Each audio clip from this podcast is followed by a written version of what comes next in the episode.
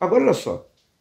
Vamos lá. Uma dica prática que aconteceu comigo, um ponto extremamente importante e bem interessante, como comecei a vencer essa procrastinação. Olha só. Eu tinha muita dificuldade para realmente sentar e estudar. E aí, como é que, o que, que aconteceu? Só que eu conseguia correr, eu conseguia jogar futebol, eu conseguia fazer atividades que exigiam muito da minha parte física. Então, mas eu não conseguia estudar, eu procrastinava, deixava para depois.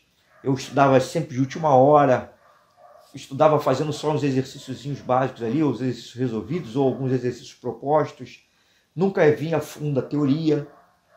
Então, qual foi o lance que me fez é, estudar, vencer essa procrastinação, vencer essa dificuldade? Foi o seguinte: eu via que eu conseguia ficar é, é, é submetido a uns esforços é, grandes, né, físicos, e, e, e, simplesmente não estudava. Então, o acordo que eu fiz foi o seguinte comigo: bom, pô, mas eu consigo ficar jogando bola, muitas vezes é desgastante, é cansativo ou eu consigo ficar muito tempo concentrado em determinada coisa.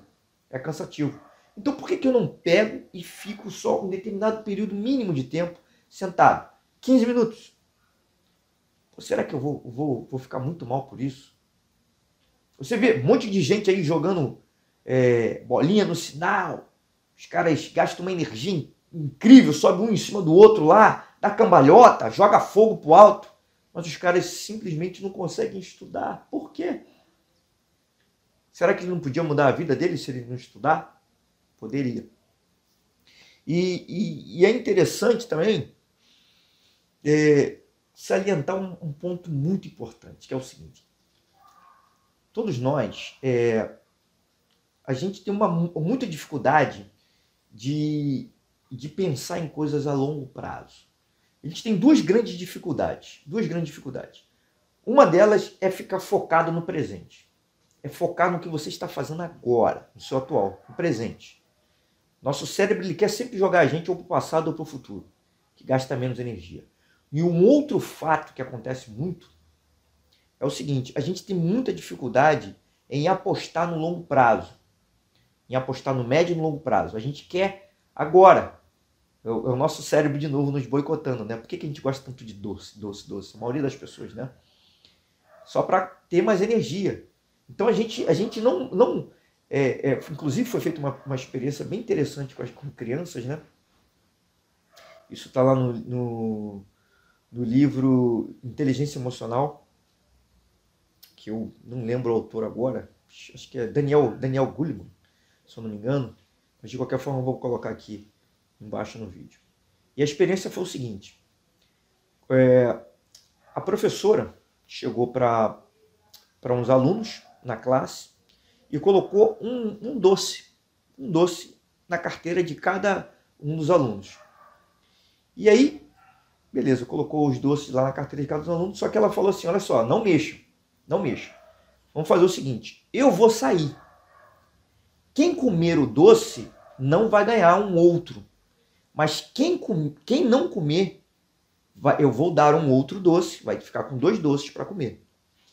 Então a experiência foi essa, né? Assim, quem comesse ia comer só aquele e acabou. Mas quem resistisse e não comesse, quando a professora voltasse, ela daria um segundo doce. A pessoa ficaria com dois. Com dois. Você pode até achar pouco, mas dois é o dobro de um, né? Então o que acontece? É, a maioria das crianças comeu doce. A maioria das crianças comeu doce. E enquanto a minoria ficou com dois doces. O que, que significa isso? O que, que significa isso? Isso é sacrificar agora o presente para colher frutos no futuro. Essa é a moral dessa história.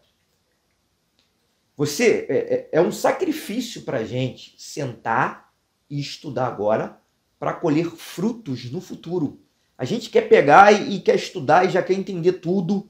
Se não for assim, a gente não, não consegue então isso é uma outra dica. Acredite, dê tempo ao tempo. Acredite no longo prazo, acredite no médio e no longo prazo.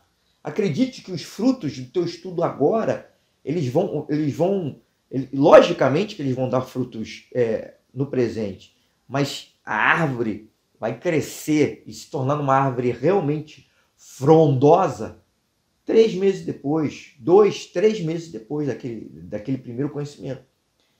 É, contato com aquele conhecimento, com aquele conteúdo. Isso se você fizer tudo certinho, né? Se você estudar da maneira certa, se você ver a teoria da maneira certa, se você fizer os exercícios adequados àquela teoria, né, em nível gradual de dificuldade, e se você revisar a teoria. Você fazendo isso, você vai ver frutos muito grandiosos no futuro.